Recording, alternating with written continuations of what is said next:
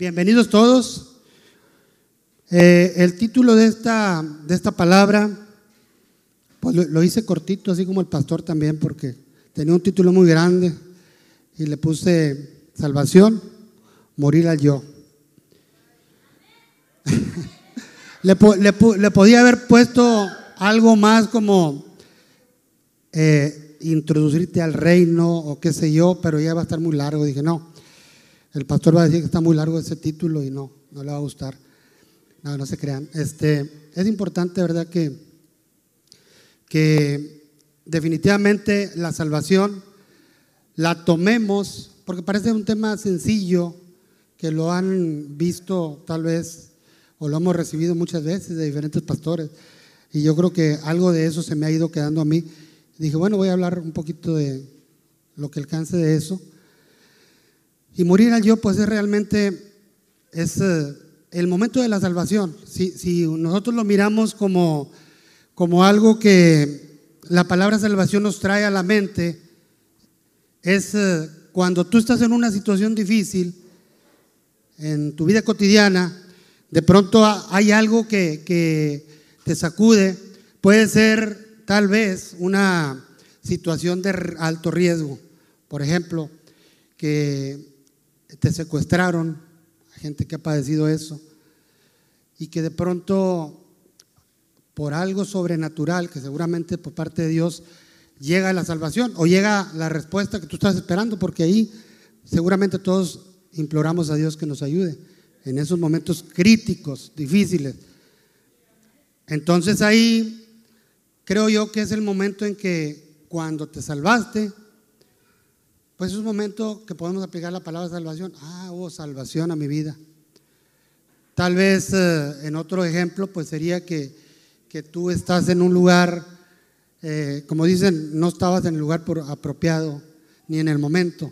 Un asalto a un banco y llegan y ahí estás tú y te toca también que todos al suelo o qué sé yo. Y de pronto llega el momento de la salvación.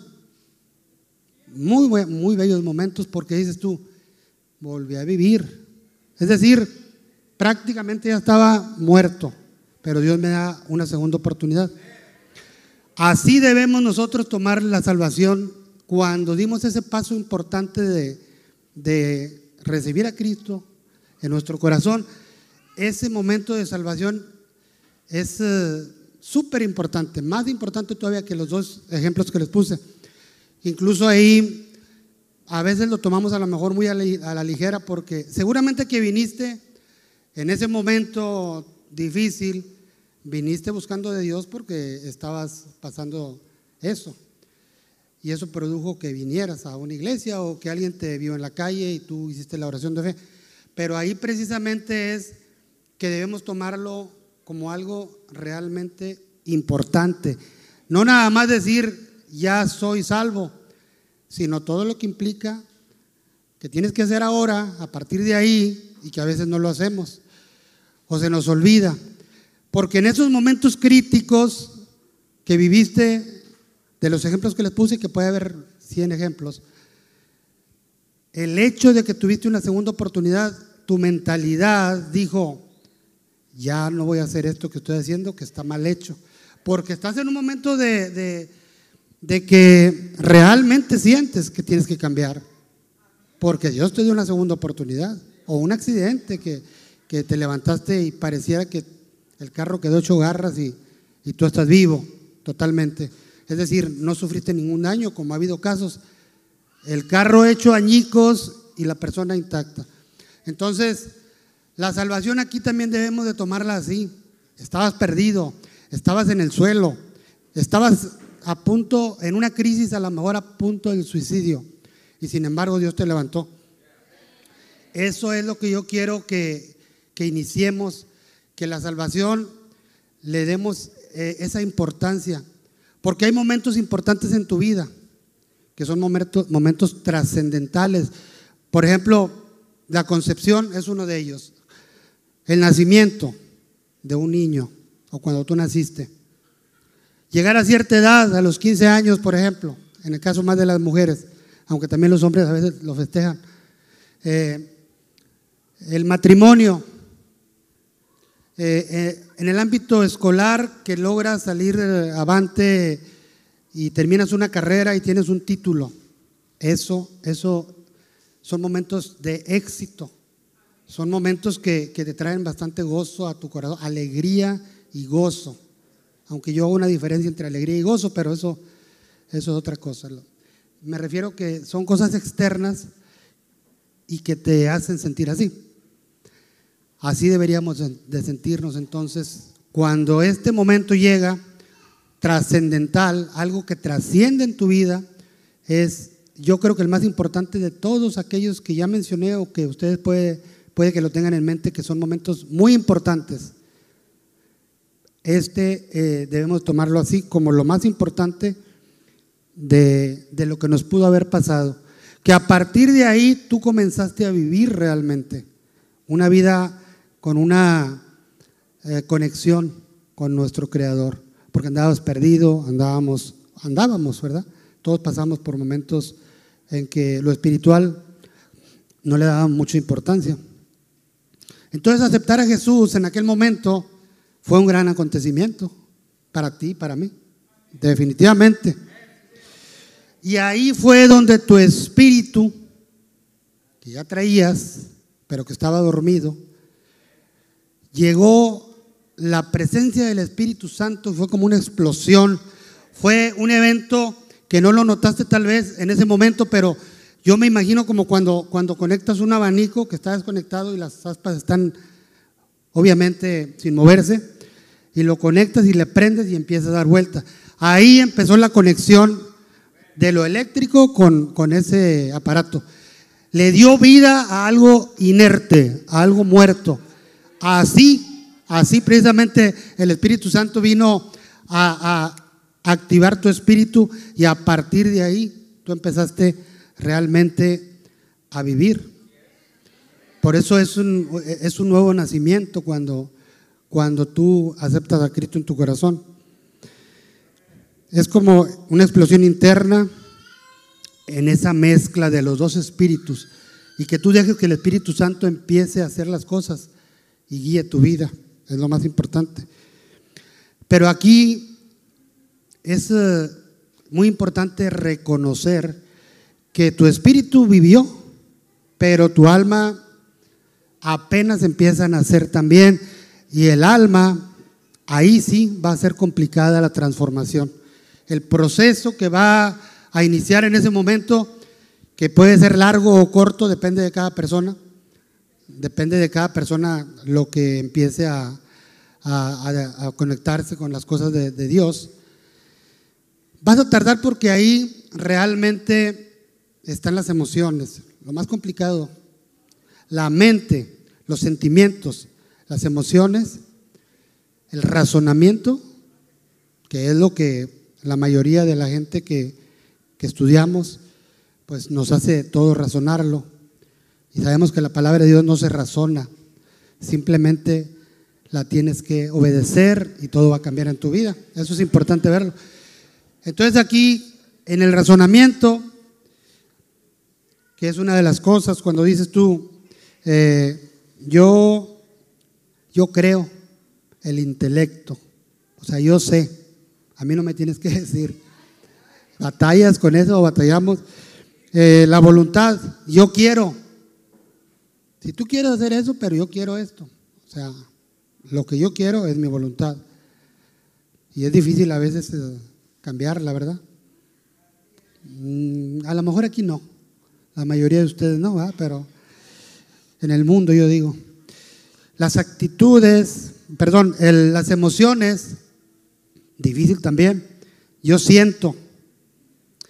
Y aquí es cuando dicen, no, pues yo siento que, o lo que sientes que te hace eh, pues es, difícil separarlas porque son parte de ti. No te dejes gobernar por una emoción, es fácil decirlo, pero hacerlo a veces no es tan fácil cuando te está pasando algo muy complicado. Pero bueno, ahí están las costumbres, los, eh, las tradiciones de nuestros ancestros, abuelos, tatarabuelos, y que las venimos arrastrando y que batallamos para dejarlas porque para nosotros eran una verdad, porque pues ellos lo hacían, ellos lo hacían, yo también lo tengo que hacer. y muchas cosas a veces batallamos para dejar.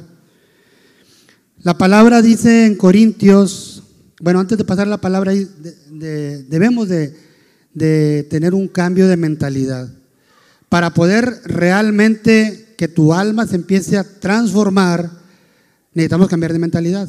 Dejar de pensar como pensábamos y cambiar esos pensamientos, renovarlos. Renovar nuestra mente es el objetivo. ¿A partir de cuándo? De cuando recibiste a Jesús. Segunda de Corintios dice, de modo que si alguno está en Cristo, 5.17, de modo que si alguno está en Cristo, nueva criatura es. Las cosas viejas pasaron, he aquí, todas son hechas nuevas. Entonces aquí eh, realmente es cuando empiezas a morir al yo, o debemos de empezar a morir al yo, a lo que tú quieres, a lo que tú sientes, a lo que tú deseas, a voluntad, todo eso es lo que tenemos que morir. No que te mueras tú físicamente, sino que lo que hacías, reiniciar una vida diferente, como cuando caíste en ese pozo de, esa situación difícil y que dijiste, me voy a portar bien a partir de aquí, ya no voy a hacer esto. No, ya no lo voy a hacer porque voy a cambiar. Dios me dio otra oportunidad, ¿cómo voy a comenzar igual? Y esos momentos que, te traen este, eh, esa mentalidad, a veces duran unos cuantos días y eso que te propusiste hacer, no lo cumples terminas por volver a hacer lo que hacías, porque fue una emoción nada más, no fue una decisión. Lo tomaste, a veces dices, ¿para qué decía que no iba a hacer esto y, y ahora sí lo quiero hacer? No sé si les ha pasado, pero sí sucede más de una vez en tu vida. Y que dices, no, ¿para qué prometía esto? Luego te haces esclavo de aquello. Bueno, hay cosas que sí tenemos que, que no esclavizarnos, porque no hay razón tampoco para, para que caigamos en religiosidad. Pero sí, tenemos que hacer como que es un nuevo comienzo, pero verlo como un nuevo comienzo real. Cuando una persona pasa por algún accidente, lo que les decía, su mentalidad cambia, tal vez eh, temporalmente. ¿Por qué? Pues porque está vulnerable, está vulnerable y en realidad lo hace inconscientemente, pero qué bueno que después lo pase a la conciencia y lo haga real. En el caso de, esto de la salvación, igual debemos empezar a tomarlo como algo real, una nueva vida, un nuevo comienzo. Lucas 9, 23 y 24, aquí ya es Jesús hablando. Y decía a todos, si alguno quiere venir en pos de mí, Niéguese a sí mismo, tome su cruz cada día y sígame.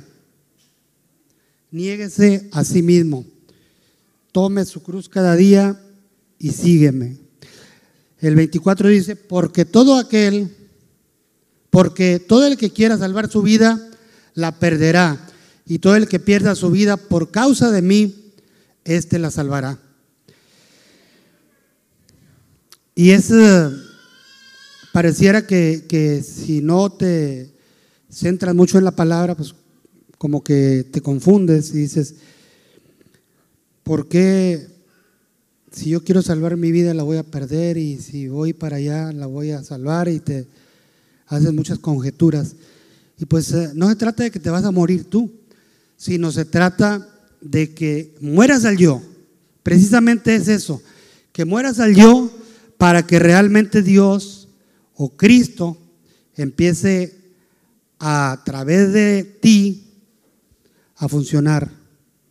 Que dejes a Cristo que se desarrolle dentro de ti. Que Él sea el que tome el mando de todo lo que tú hagas. Que Él sea realmente el que haga, el que abra camino, el que te guíe en cada situación y en cada decisión que tú tomes. De eso se trata morir al yo. Que realmente digas, ya no vivo yo, Cristo vive en mí. Pero que lo sientas realmente que Cristo vive en ti, que Cristo va a ser tu guía, que tú no vas a permitir que te ganen las emociones o tu voluntad, sino que digas, Cristo, o Espíritu Santo, toma el control, como lo hacemos realmente, pero a veces tal vez no lo haces con mucha credibilidad. Entonces, el, el detalle es que tenemos el libre albedrío y ahí Dios nos permite tomar decisiones, porque si no, pues Dios eh, no quiso hacer robot donde fuera un control que tuviera total sobre nosotros. Entonces, los placeres del mundo, las tentaciones y todo lo que hacen que tú te desequilibres, pues vienen a, vienen a llegar a tu vida. Pero, ¿por qué dice que si tú sigues haciendo lo mismo, bueno, bueno así lo entiendo yo, que pues vas a, vas a morir si sigues haciendo lo mismo. Y es que es muy claro, si lo vemos, si lo ponemos ante las situaciones actuales, los jóvenes o muchas personas adultas perdidas en, los vicios, en, en, cosas que no son eh, para el cuerpo, muy buenas que digamos, que afectan, pues te estás matando tú solo en realidad, te estás muriendo tú solo. ¿Por qué? Pues porque eso te va a afectar a tu cuerpo, que es el templo del Espíritu Santo. Entonces ahí se va aclarando, se va clarificando, que dices, tengo que morir al yo, para no ser aquello que, me afecta. Y, así me estoy salvando, muriendo, como que estamos contradiciéndonos. No, pues porque vas a dejar de hacer aquello que no te servía. Entonces, es muy importante que lo, lo entendamos así. Y si haces cosas que también te afectan, a lo mejor, a lo mejor no a tu cuerpo, pero a tu mente, cosas indebidas y que te afectan y que te pueden poner en riesgo también tu vida ilícitos, cualquiera que sea. Andas mal simplemente. Y entonces tu vida también la vas a perder porque andas mal. Es decir, estás en muchas situaciones de riesgo. Aquí lo que tenemos que hacer es cambiar esa mentalidad y decir, a partir de hoy voy a hacer las cosas que Dios indica en su palabra. A partir de hoy ya tengo un instructivo, ya tengo una receta, como decía el pastor. Y ya vienen las recompensas. Tengo que hacer todo aquello que me va a traer bendición. Ese de nuestra voluntad a quien es el amor. Y cuando tú tienes ese encuentro con Cristo, es renacer realmente, o lo debes tomar así como algo que recién inicia, porque debes de poner la mentalidad de cuando tú todavía no tenías esa mentalidad que después adquiriste con el tiempo. ¿Cuál mentalidad? Todo lo que aprendiste desde que tuviste conciencia. Todo aquello que en tu inocencia no conocías, porque no lo veías, ni siquiera te habías imaginado, no conocías nada indebido. A lo mejor eras travieso y hacías cosas como todo niño, tal vez, con cierta maldad. Y ahí está el problema. Toda la maldad que llegó a ti de lo externo y luego aprendiste aquello que tus amiguitos en la escuela, en la calle, en el barrio, te enseñaron, tú no sabías. Toda esa maldad terminaron con tu inocencia. Y entonces ahí, eso es lo que tienes que recuperar. Cuando tú cambias de mentalidad, debes de decir, yo soy una nueva criatura en Cristo. Yo soy otro. Yo ya no estoy donde estaba. Yo ya voy hacia donde yo quiero ir y debo ir. Por eso es muy importante tener ese reencuentro contigo mismo cuando todavía no conocías la maldad.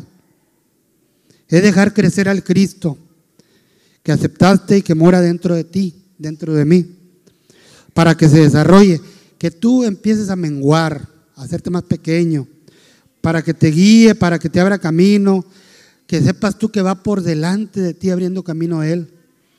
Aquí no importa de dónde te sacó de dónde me sacó, eso no tiene importancia. De dónde vienes, no, sino a dónde te está introduciendo.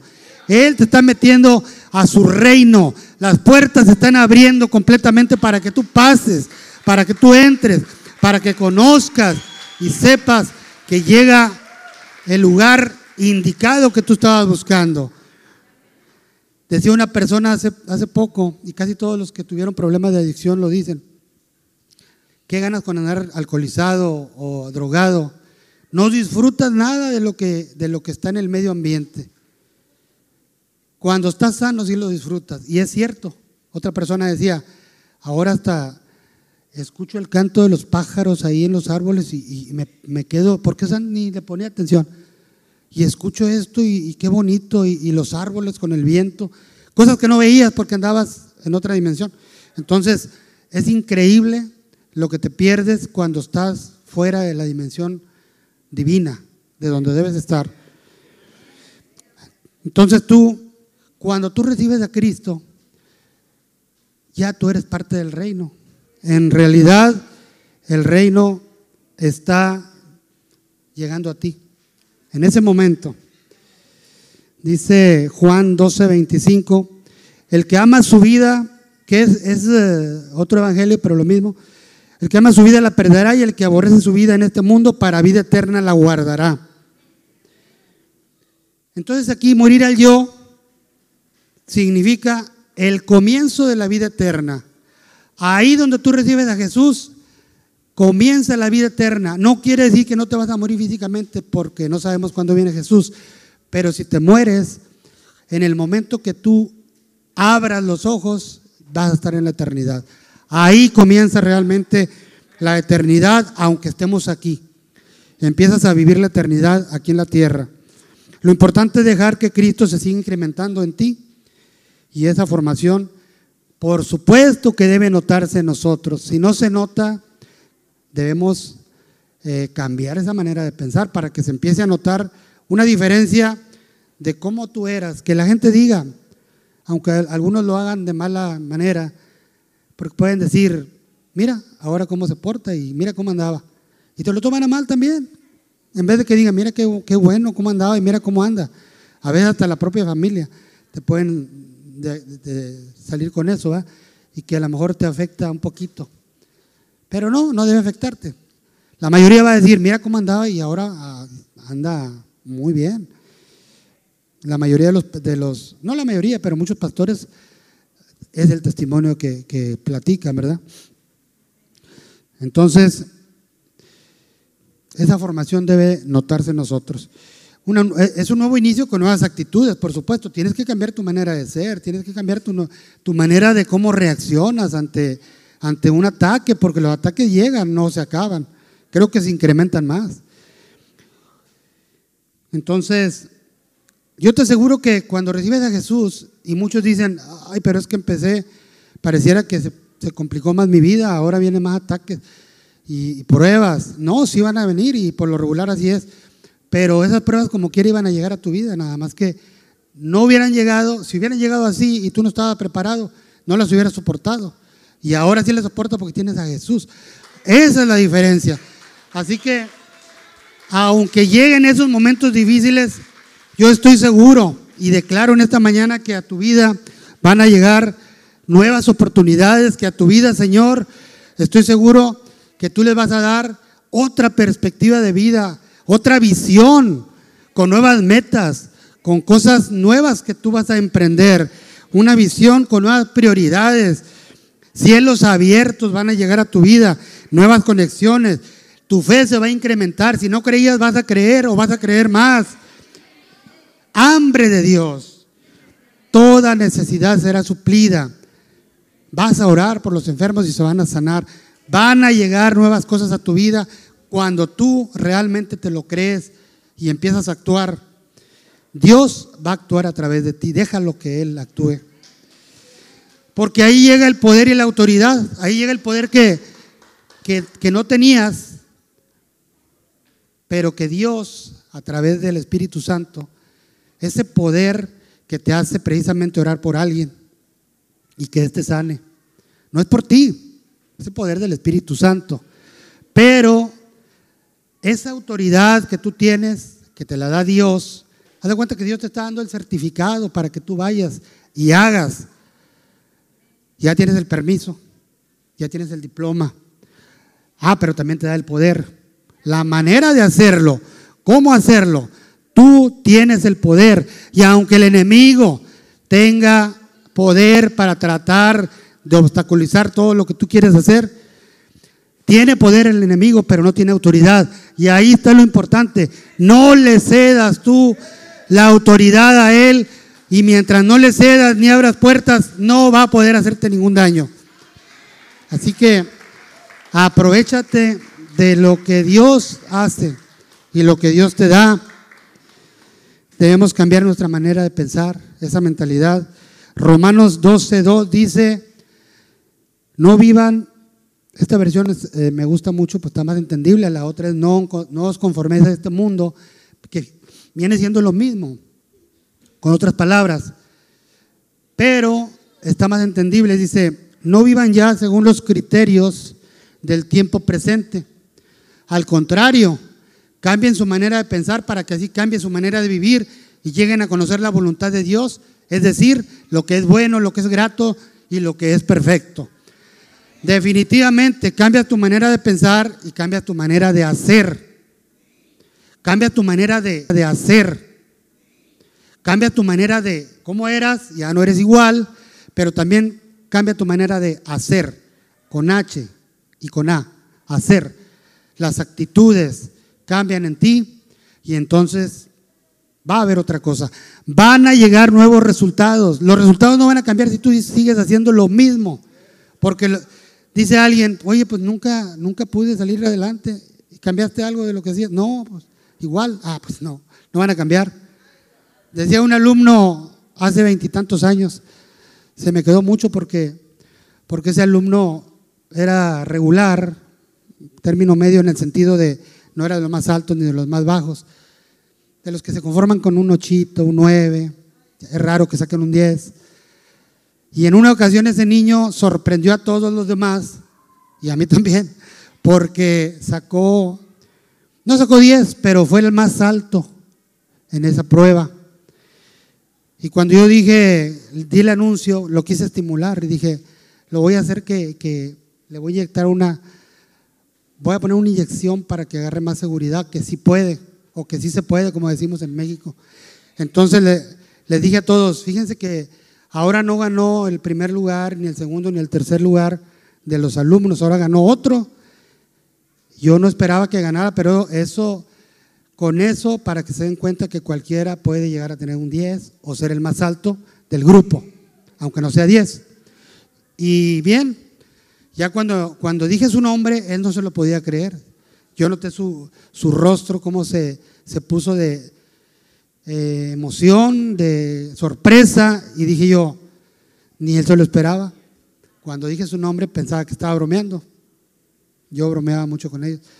Entonces, cuando se dio cuenta que sí era real, a partir de ahí ese niño creció mucho. No llegó a ser el primer lugar nunca, tal vez. Después no sé, pero ahí estaba como en quinto o en sexto. Y entonces, quiere decir que él, lo que les dije, ¿qué hiciste para sacar esto? Pues estudié, Ándale. Cosa que no hacías antes, ¿verdad? No, pues ahí un poquito nomás. No, es que para sacar un 10 tienes que estudiar mucho o suficiente. Sacó, sacó, eh, a lo mejor llegó a tener un 9 en esa prueba, pero a partir de ahí subió, cambió su mentalidad, empezó a estudiar, porque se dio cuenta que sí se podía. Y a la que tenía el primer lugar le decía yo, ten cuidado porque el segundo lugar está muy cerca, de pronto puede tumbarte. Y a la que tenía el tercero igual y así. O sea, si no cambiamos nuestra manera de pensar, las cosas van a seguir igual, definitivamente. Entonces ahí cuando nos llega otra perspectiva, nos llega la perspectiva de Dios, ya ubicándonos aquí, cuando ya haces las cosas como, como tú deberías hacerla, y que no sea nomás tu personalidad la que cambies ante el público, porque esa es la personalidad, como tú quieres que te vean, pero no eres así. Tú eres como eres cuando estás en tu casa. Ahí sale el verdadero yo. Y a veces los niños se sacan de onda, como decimos, porque no es el mismo que allá. Mira, ya se porta bien amable y acá no. ¿Qué pasó? Me lo cambiaron. Bueno, eh, eso es lo importante. Necesitamos ser genuinos aquí, allá, en otra parte. En, todas partes tenemos que ser como debemos ser. Comportarnos como debemos comportarnos. Hay lugares que tenemos que comportarnos más calmados, hay mesura, no puedes andar brincando, qué sé yo. Ah, no, es que yo así soy, me gusta andar corriendo. No puedes, es una iglesia. Ahí sí, no vas a ser como tú eres, lógicamente. Pero yo me refiero en, lo general. en tu personalidad, en tu carácter. Entonces ahí decía Juan el Bautista, eh, lo manifestó en el Jordán, dijo, el reino de los cielos se ha acercado. Quien realmente se había acercado al, cuando él dijo esa frase, era un hombre como tú y como yo, pero era un hombre que tenía, que también era 100% Dios, 100% hombre, era Cristo, en persona ahí en el Jordán. Ese, eso era lo que mencionaba Juan cuando dijo, el reino de los cielos se ha acercado. Y tú y yo, cuando lo hicimos que Cristo se introdujera en nuestro corazón, Él llegó a, precisamente el reino llegó a ti. Ahí se manifestó el reino en ti. Así lo debes de tomar. El reino de Dios se ha acercado. Después se introdujo a nosotros. Claro, primero llegó el sacrificio, la crucifixión, y después Él llegó a ser, o, puede, o podemos a través de, Él puede a través de nosotros manifestarse. No importa que lo recibiste ayer, hace un mes, hace un año, puedes comenzar desde hoy a esa nueva vida, que es la promesa de que el reino se acercó a ti, de que el reino te encontró ahí donde estabas, aún con la situación que estabas viviendo, el reino llegó, el reino te dio nuevas expectativas y nuevas esperanzas a tu vida. Por lo tanto, tú tienes el reino en ti. Déselo fuerte, Dios se lo merece, Cristo. Juan Bautista decía, arrepentidos porque el reino de Dios se ha acercado.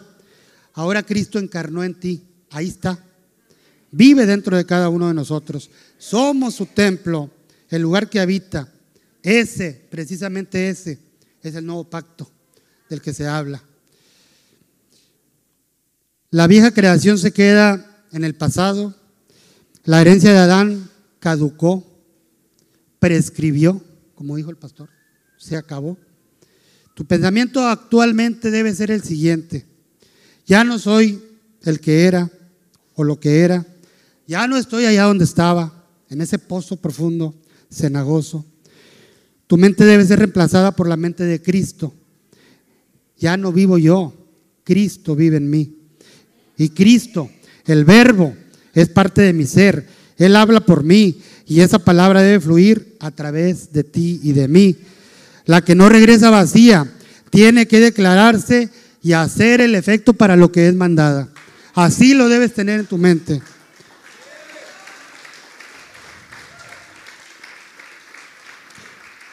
Juan 1.1 dice, en el principio era el verbo y el verbo era con Dios y el verbo era Dios. En el principio dice el Evangelio de Juan, antes de Génesis, más atrás, cuando estaba ahí el verbo junto a Dios creando, el principio del principio. Y aquel verbo fue hecho carne y habitó entre nosotros y vimos su gloria, gloria como del unigénito del Padre, lleno de gracia y de verdad. El verbo estaba con Dios y a la vez el verbo era Dios al mismo tiempo. Por eso cuando Dios habla, Dios está creando. Está ahí. Él es el verbo. Cuando Él habla, su palabra se vacía.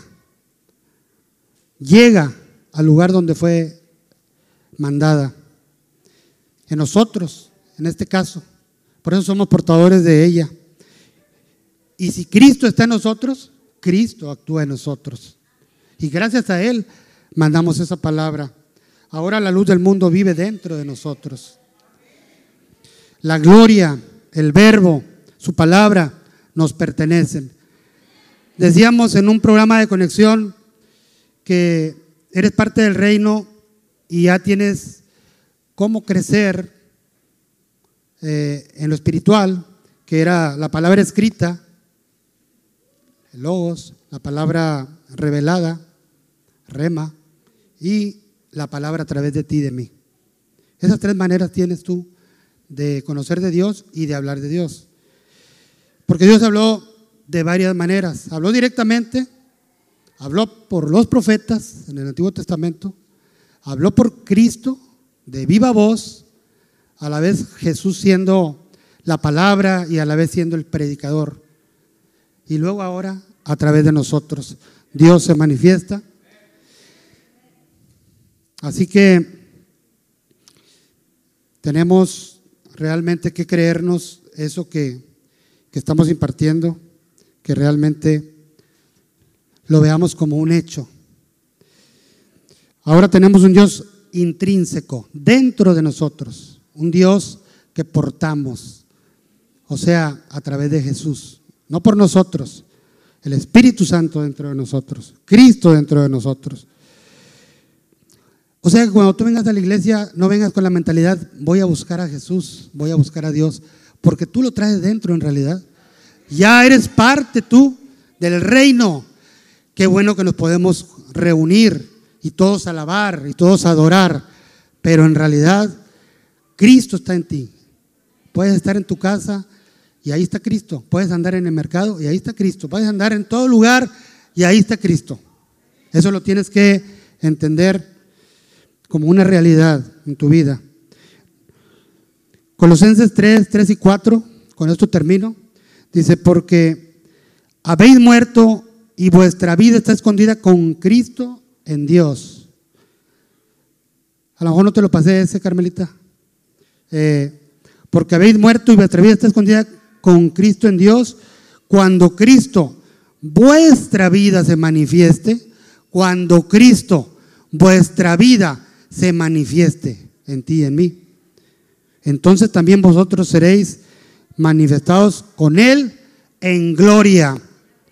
Cuando Cristo vuestra vida, tu vida, mi vida, se manifieste, entonces nosotros también seremos manifestados con Él en gloria y cosas mayores vendrán y cosas mayores harán, dice la palabra.